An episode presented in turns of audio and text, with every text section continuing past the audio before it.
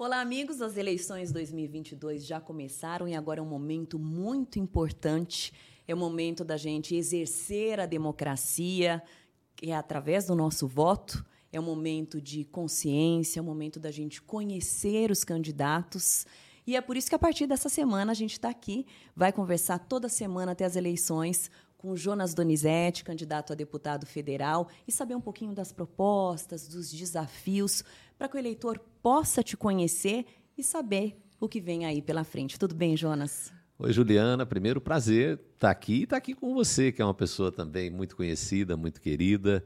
E esse formato que durante muito tempo fez parte da minha vida. Estou lembrando aqui um estúdio de rádio, né? só que agora Sim. são as redes sociais e que permite para a gente conversar com as pessoas. Né? Eu acho que, que democratizou a informação. Né? Hoje todo mundo tem aí é, o seu celular, tem acesso às informações. E eu quero aproveitar esse espaço para conversar com, fazer o que eu fiz a minha vida toda.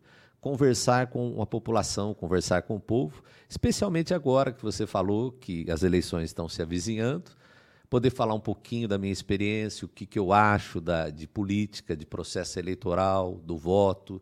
Eu sinto que as pessoas querem acertar, querem votar em alguém, escolher pessoas que mereçam a sua confiança. Bom, você já foi prefeito de Campinas, já foi deputado estadual, já foi deputado federal, mas eu queria que você contasse um pouquinho aqui para a gente como que foi o início da sua carreira. Eu comecei muito cedo, Juliana. É uma coisa interessante. Eu eu sou filho de uma mulher que criou os filhos viúva, né? Quando meu pai morreu, eu tinha apenas sete anos e como toda mulher viúva, ela lutou muito para criar os filhos. Sou vigésimo filho de uma família mineira de 20 irmãos, né? Isso no, em décadas passadas, é, hoje, hoje não, né? Por exemplo, a minha filha tem uma filha, vai ter a segunda agora, as famílias são, são menores, mas há, há um tempo atrás eram famílias grandes. E naquela época, a minha mãe, mesmo com todos os problemas que ela tinha, mesmo com todas as dificuldades, ela sempre dava um jeito de visitar as pessoas que estavam passando, ou, doente, ou, ou, algum problema. Então, aquilo ali, na minha cabeça, eu falava: poxa, minha mãe, com tanto problema, ela se preocupa com o problema dos outros ainda. Então, isso deve ser muito importante na minha cabeça de criança ali, né? Aí eu falo que foi ali que eu comecei a despertar esse interesse pela vida pública. Depois, como você falou, muito jovem, eu fui eleito vereador mais jovem, em 92, fui duas vezes vereador mais votado, aí já fui para deputado, também duas eleições, dois mandatos na Assembleia Legislativa do Estado de São Paulo, me elegi deputado federal, sempre, os meus votos sempre foram muito concentrados aqui, Campinas, região, tem voto pelo Estado todo, né? Que é, aí é uma outra coisa que é bom a gente falar. Tem gente que acha que por ser, eu sou candidato a federal, né? A pessoa acha que pode votar em Minas, em Goiás, não é assim. Cada estado elege os seus representantes, né? Até que para, porque para nós como eleitores é importante que a gente tenha um representante é. da nossa cidade, né? Um é, representante que, que esteja próximo do eleitor. É né? verdade, é verdade. Assim, eu acho que dá mais legitimidade, né? Então, eu fui eleito deputado federal, uma maior votação. Isso foi há, há 12 anos, né? Foi exatamente em 2010. Aí vieram os mandatos de prefeito, que é uma coisa totalmente diferente. Né? Ser prefeito é uma grande honra, mas é uma grande responsabilidade.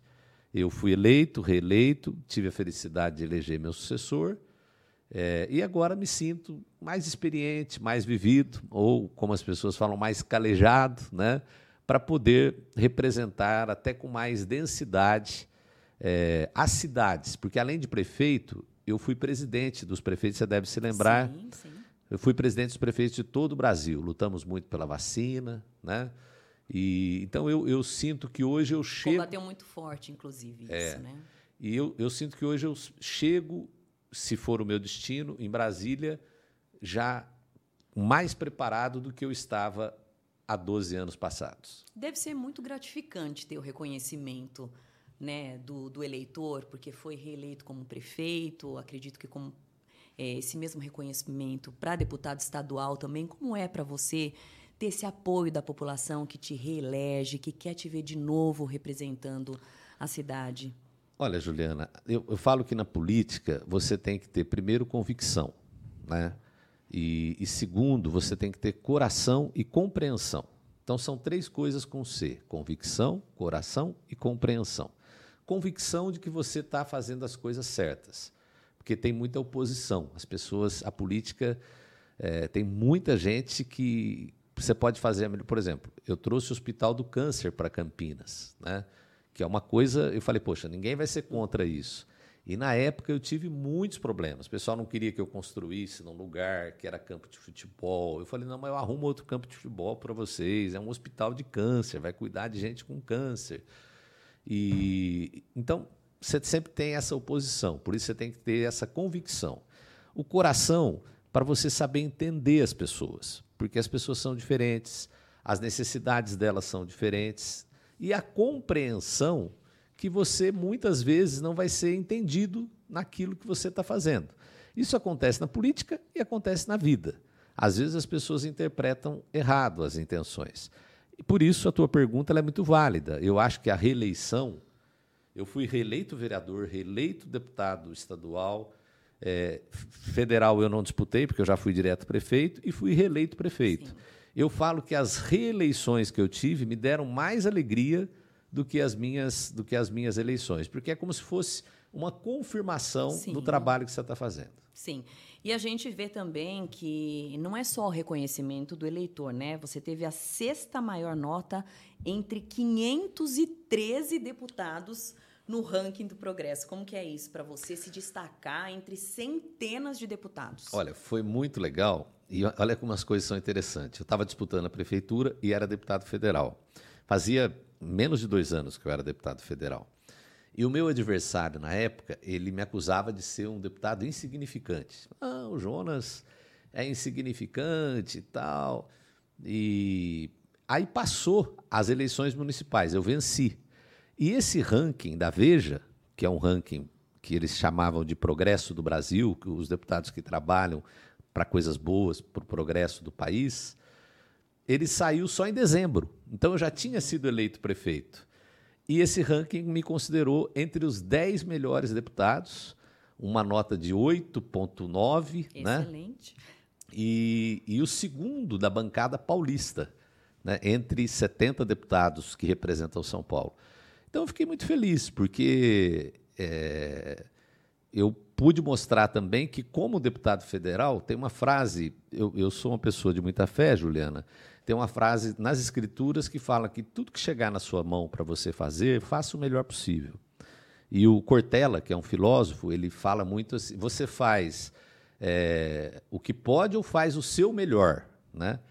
Com o que você tem, porque às vezes você não tem todas as ferramentas para fazer o melhor possível mas você fazer o melhor com aquilo que você tem. Ele até usa um exemplo da mãe que fez lá um macarrão para ele, que ele chegou com fome, é uma coisa até muito bonita. E, e eu acredito que por onde eu passei, eu procurei fazer o melhor que eu pude. Esse reconhecimento da, de deputado federal, para mim, foi muito, muito especial, porque eu estava começando a minha jornada como prefeito, eu ia assumir em janeiro, e esse ranking saiu em dezembro. E você acha que toda essa experiência que você adquiriu no, no legislativo te ajudou a governar Campinas? Que tipo de experiência você trouxe é, para a sua carreira na hora de assumir uma cidade do porte de Campinas? Juliana, eu não tenho dúvida que sim. Por quê? Porque eu hesitava em ser candidata federal. Né? Eu falava, puxa, mas ir para Brasília? É, eu era deputado estadual já tinha sido reeleito, tinha praticamente uma reeleição garantida, e eu fiz uma disputa de federal, mas eu não tinha aquela. Dentro de mim eu tinha algumas dúvidas. Depois que eu fui, e depois que eu me tornei prefeito, eu percebi que foi fundamental. Porque você conhece Brasília, você conhece os caminhos, você sabe qual ministério cuida do quê, como que tramitam as coisas, né? E como prefeito, isso foi de grande utilidade para mim, né? Por exemplo, a maioria dos prefeitos, quando ia para Brasília, levava quatro, cinco, seis secretários. Eu, a maioria das vezes, quando eu ia, eu ia sozinho. Né? Eu, eu ia porque eu já sabia onde eu ia, com quem eu ia falar, Sim. como é que ia ser. Né? Às vezes levava um, um técnico, uma pessoa para poder explicar alguma coisa mais técnica lá para os ministérios. Né? Mas eu sinto que foi fundamental essa experiência para que eu pudesse é, resolver os problemas como prefeito. Vamos continuar falando um pouquinho é, tá da bom. sua atuação como prefeito, porque a sua, re, a sua reeleição ela foi muito expressiva, né? Uma quantidade de votos bastante expressiva. Eu queria que você contasse um pouquinho disso para a gente. Olha, Juliana, além da, da expressividade dos votos, tem uma coisa que pouca gente sabe. Eu ganhei para prefeito, para reeleição, em todas as urnas da cidade. Desde do, do, do mais rico, dos bairros mais chique, né, como o pessoal fala, os bairros mais caros, é, onde vivem as pessoas mais ricas, até onde vivem as pessoas mais humildes, os bairros mais pobres. Todas as urnas, o meu nome foi o mais votado. Por que, que isso me deixou feliz? Porque eu pude perceber que eu governei para todos. Né? Uma cidade, e, e, e claro, eu tive uma predileção pelos mais necessitados, porque eles dependem mais do poder público. Mas eu também não deixei de cuidar de áreas como segurança, que é uma área que preocupa muito a classe média, né? áreas assim de, de conservação da cidade. Nós fizemos mais de 300 áreas de lazer. É, a própria Lagoa do Taquaral, que eu falo que é a praia do Campineiro, na minha gestão, nós é, resolvemos lá aquela coisa da caravela, despoluímos a lagoa.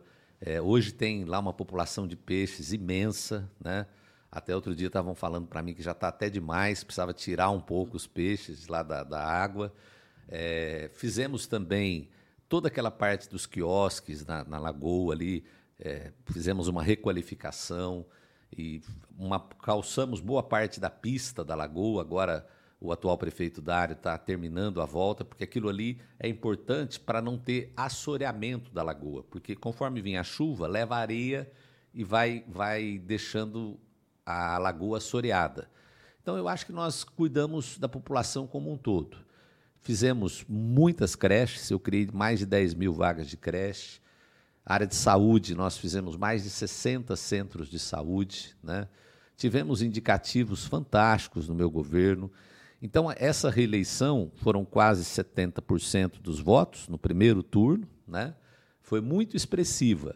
Mas o que, que acontece? Às vezes o prefeito tem votação só dos ricos, às vezes só dos pobres, às vezes só da classe. E você conseguiu. E, nós, e eu tive essa, essa felicidade quando abriu as urnas. Campinas, naquela época, tinha 1.100 urnas. Nas 1.100 urnas, o meu nome foi o mais votado para prefeito. E depois desses oito anos de mandato, é, quais foram as maiores conquistas? O que te deu satisfação pessoal mesmo?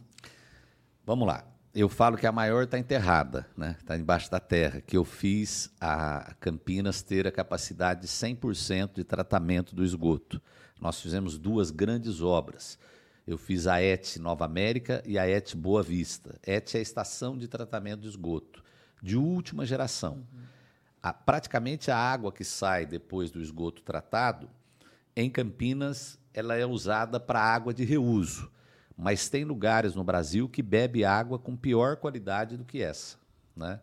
Então eu acho que o saneamento básico, levar esgoto, o asfalto, meu bairro bem melhor, que nós fizemos, agora está em curso bem melhor 2. A gente asfaltou, Juliana, cerca de lugares onde moram 300 mil pessoas. Porque a rua de terra, o sol traz a poeira, faz mal para bronquite, uma série de coisas. A chuva traz a lama, né? Então a gente a maioria desses bairros que esperavam por asfalto há muito tempo, né? A parte da saúde foi o que eu falei. O primeiro projeto internacional de melhoria básica da saúde, eu fiz, agradeço muito ao governador Alckmin na época, que foi um aporte de 100 milhões de dólares que nós tivemos para poder reestruturar a saúde básica de Campinas.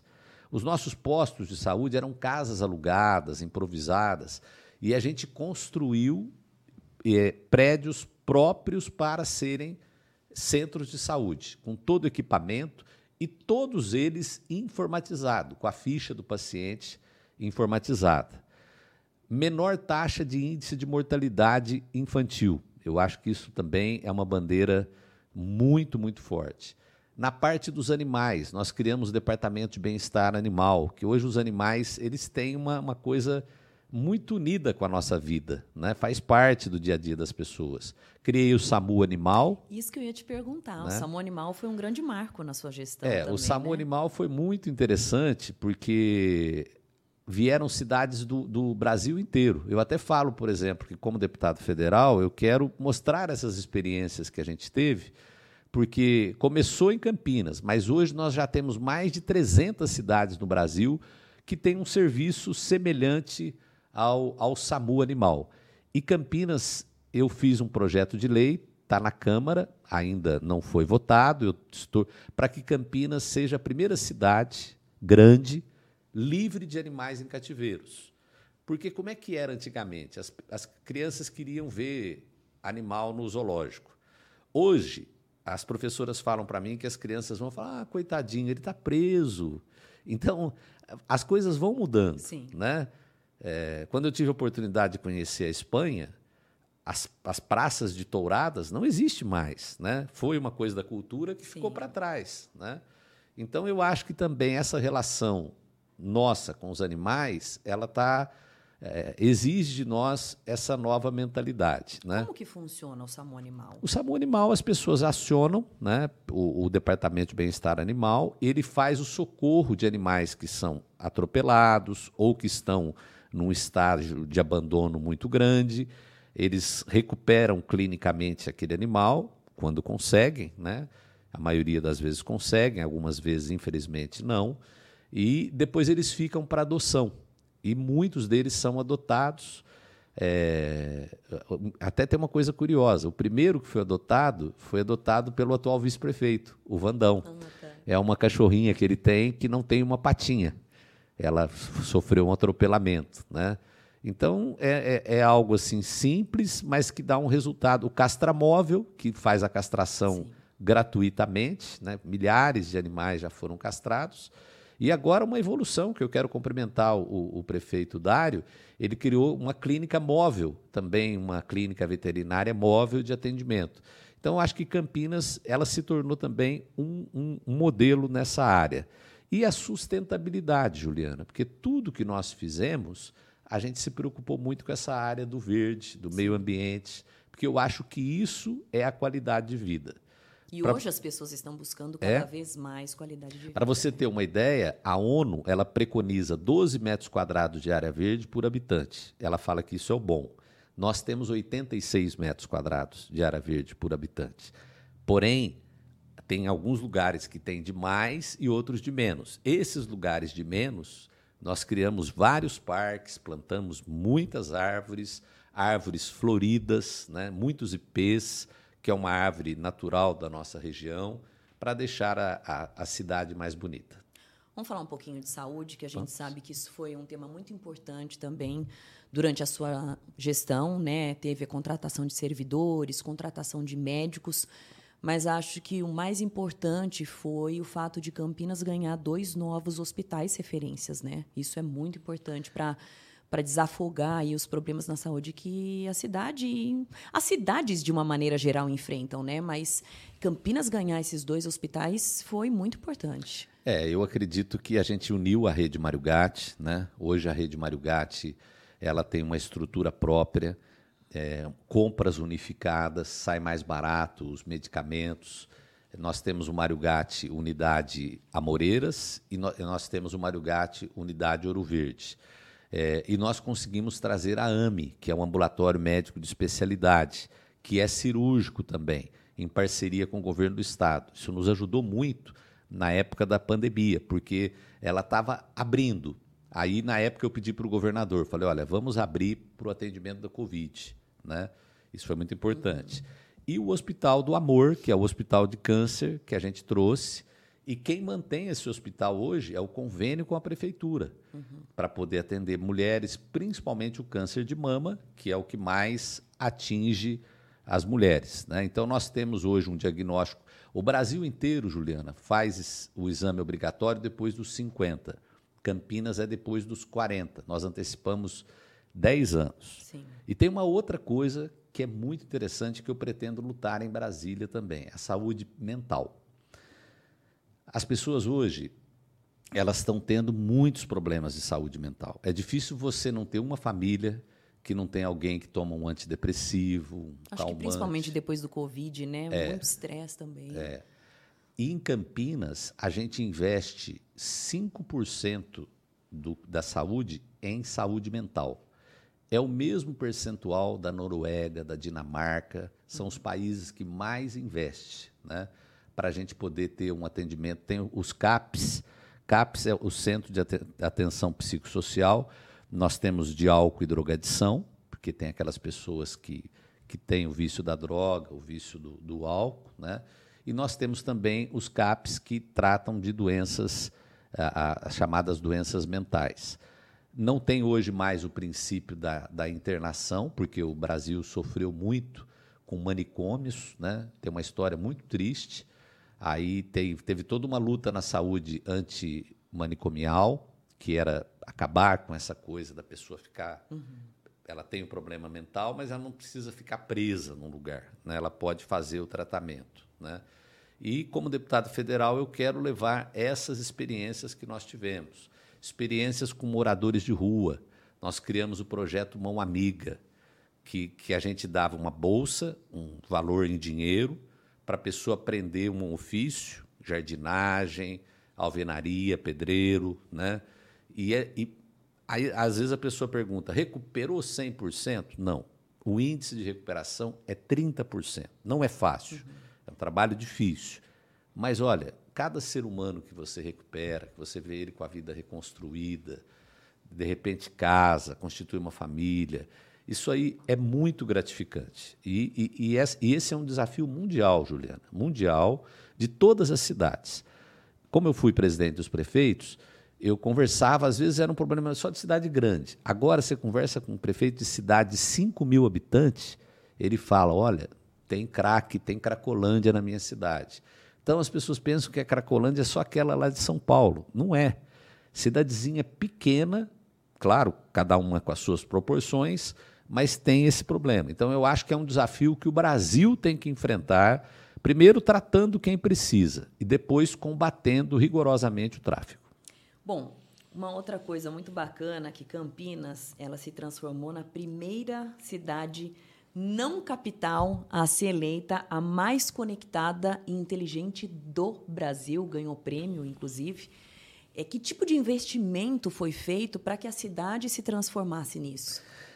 Bom, olha, é, é um- é um barato que tem muita coisa que as pessoas não sabem, né? Eu- falo sempre que o prefeito fala, ah, vou pôr o computador na escola. Hoje, as pessoas já sabem. Não adianta nada você ter um computador se você não tem uma rede de internet Sim. que, que funciona, né? É, principalmente que o pessoal usa muito celular, fica lá aquela rede demorada tal. Então, eu conectei com fibra ótica todas as nossas escolas. São 300 quilômetros de fibra ótica. Então, todas as nossas escolas, elas têm a velocidade da Vivo, da Claro, dessas que são de fibra, né? Porque a fibra é como se fosse uma estrada veloz que a informação corre por ali. Então, começou com essa conectividade nas escolas, dando oportunidade para os alunos terem a- esse contato com a informática. Aí eu comprei as lousas inteligentes. Não é telão, é uma lousa inteligente. Como, como que funciona? É como se fosse um quadro negro, uma lousa. Né? A professora pode escrever e pode projetar também pelo computador dela. Entendi. Entendeu? A Cada professora ganhou um computador, nós fornecemos o computador. É, o equipamento é da Ericsson, com garantia e com manutenção. Então, vamos supor, vamos estudar sobre a Amazônia. Ela pega e joga na, na, na, no- no- na lousa inteligente o mapa da Amazônia, ela pode fazer todas as observações. E isso é legal por quê? Porque você conversa melhor com as crianças de hoje em dia. É, você sabe que a criançada ela lida melhor com o, celu com o celular melhor que a gente. Sim. Né? É uma coisa impressionante. Eu tenho um filho pequeno, eu vejo. Então, eles têm uma facilidade, sabe aonde busca o joguinho, sabe como é Sabem que. tudo. É, então, professor, é difícil segurar a atenção de um aluno que, tá, que tem essa velocidade de, de, de mundo, né? Com a informação do jeito que era antigamente. Então, a tecnologia ela é uma necessidade na educação. Na saúde, essa implantação que nós fizemos dos prontuários eletrônicos, mesma coisa. Está lá a ficha da pessoa.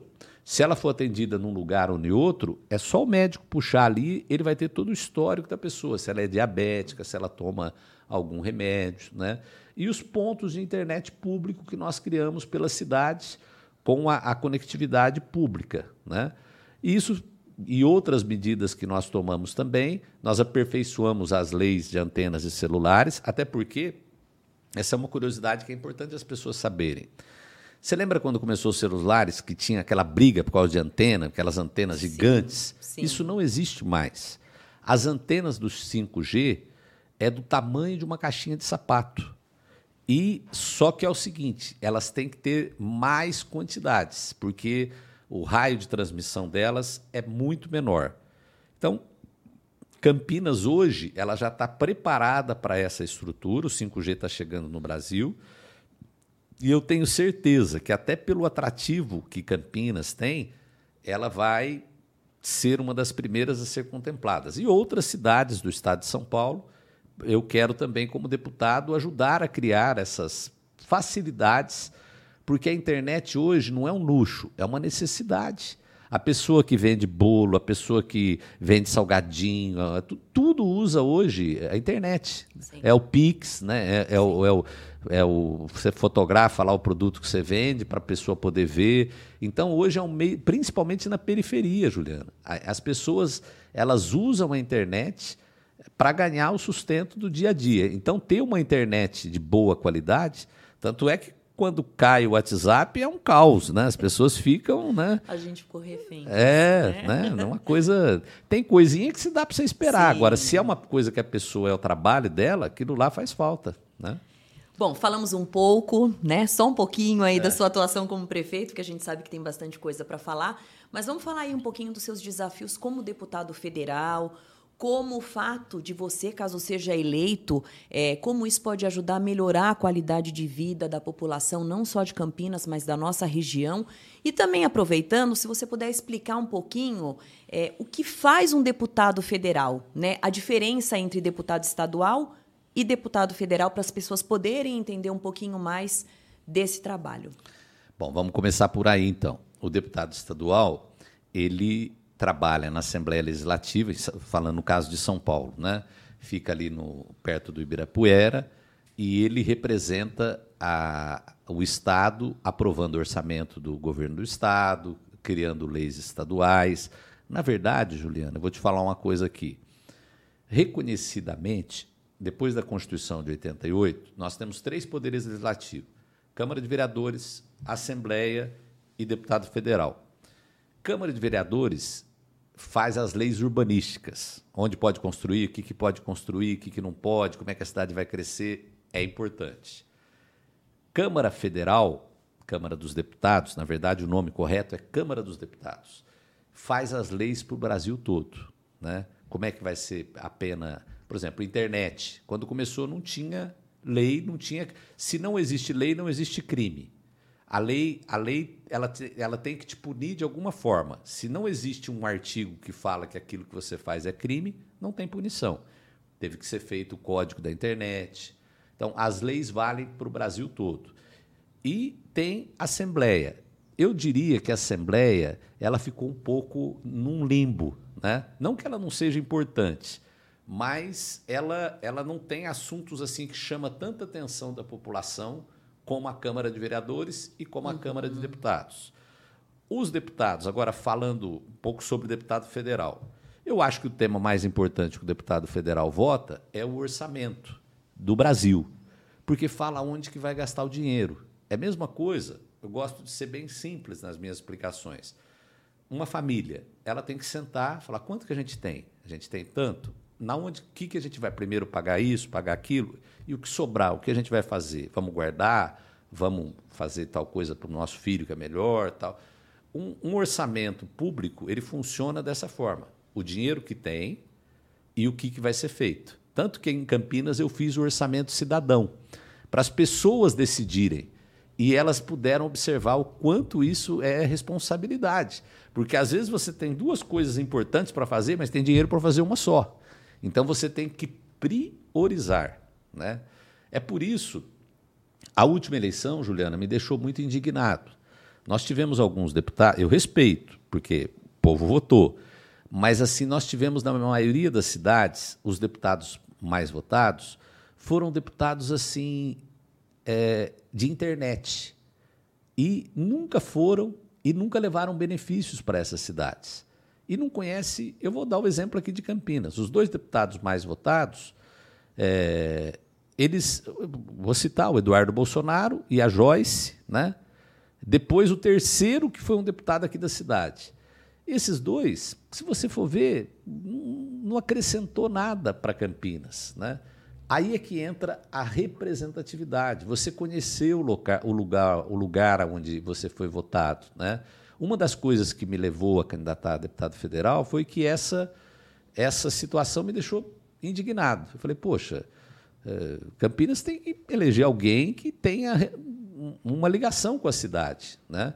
E assim aconteceu em várias cidades do estado todo. Né? Não foi só Campinas. Se você pegar, esse fenômeno se repetiu. Agora eu acho que a população está com a cabeça. Não estou dizendo que vai desaparecer isso, mas as pessoas estão se preocupando em votar em quem possa ter uma identidade maior do lugar que ela vive, da cidade onde ela mora. Você acha que hoje as pessoas estão mais conscientes em relação ao voto, analisando melhor seus candidatos?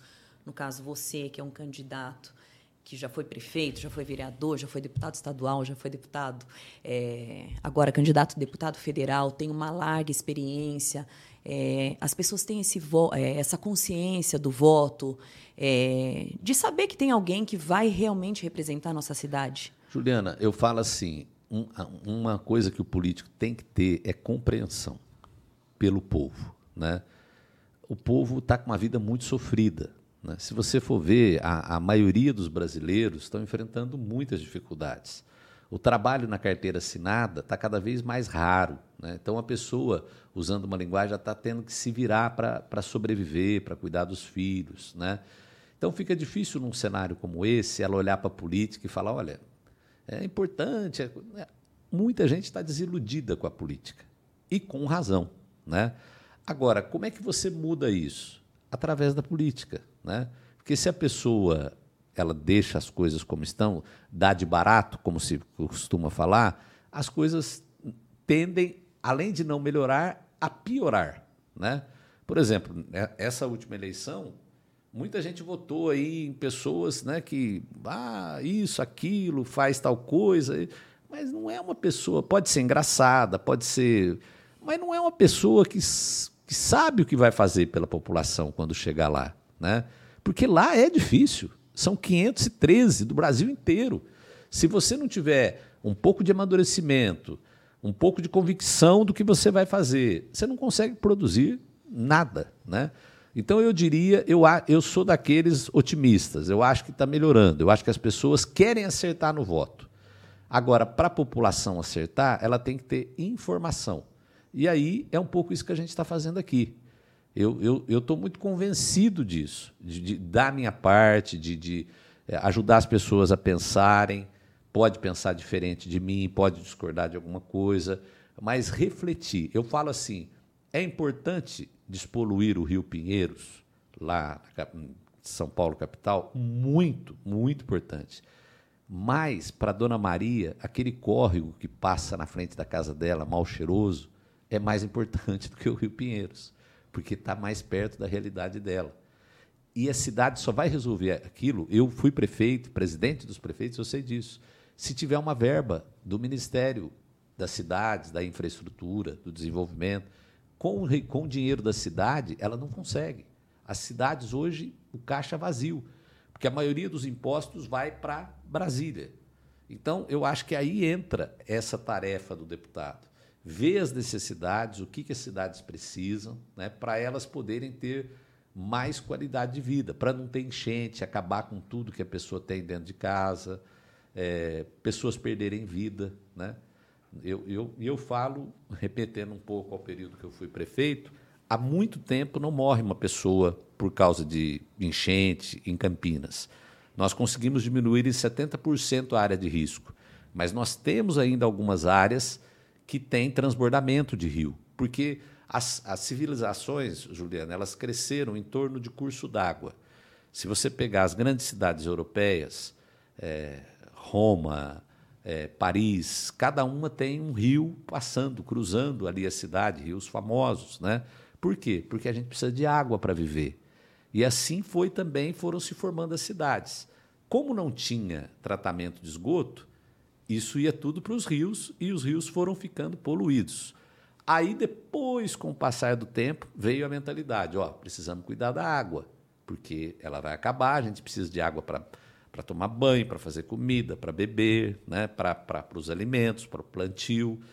E aí começou essa nova mentalidade de cuidar mesmo dos cursos d'água, qualidade do ar.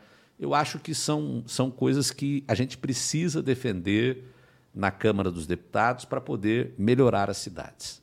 Bom, nosso podcast está chegando ao fim, né? E eu gostaria então de lembrar as pessoas que até as eleições a gente estará aqui toda semana nesse bate-papo nesse podcast Jonas Responde. Então, quem tiver dúvidas, quem tiver perguntas, quem tiver sugestões, mande, que eu tenho certeza que vai ser um prazer para você responder. Um excelente comunicador, inclusive. e antes da gente encerrar, queria pedir para você deixar uma mensagem aí nesse início de campanha para as pessoas que estão nos ouvindo.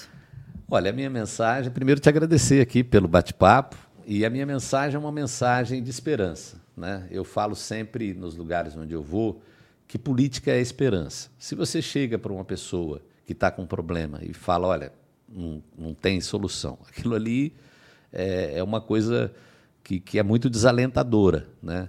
Eu acho que a gente tem vivido momentos difíceis, de muita conflagração. Quando eu assumi a prefeitura de Campinas, no ano anterior teve três prefeitos em um ano só. Muita briga, muita. E eu consegui pacificar a cidade. Foi difícil. Pacificar não quer dizer que não tem violência. Campinas é uma cidade com mais de um milhão de habitantes. Mas eu trouxe um, um clima de ordenamento para a cidade. Eu acredito que o meu traço de personalidade, eu posso ser alguém que vai ter uma função em Brasília. Aconteça o que acontecer no rumo das eleições aí, eu acho que eu vou conseguir abrir diálogo, conversar, é, conseguir coisas para a população. Eu acho que a gente está precisando de, de, de, pessoas. Eu acredito que nesse cada momento uma característica é importante. Tem hora que o brigão é importante, ele não é, ele não é desnecessário. Tem hora que ele é importante, mas eu acho que nesse momento a gente está precisando de pessoas com mais discernimento para poder trazer mais união para o nosso país e pedir essa confiança aí que o meu número é o 4000, é o primeiro voto, viu, Juliano? Isso é didático também. A pessoa vai chegar para votar, o primeiro voto que ela vai dar é para deputado federal. Aí depois ela vai na sequência estadual, senador, governador e, por último, presidente da República. Ah. Às vezes a pessoa chega tão ansiosa que ela quer votar direto para presidente. Não, tem que ter essa ordem e o primeiro voto é de federal. Obrigado. Eu que agradeço e semana que vem a gente está aqui de volta. Com prazer. Tchau, Jonas. Obrigada.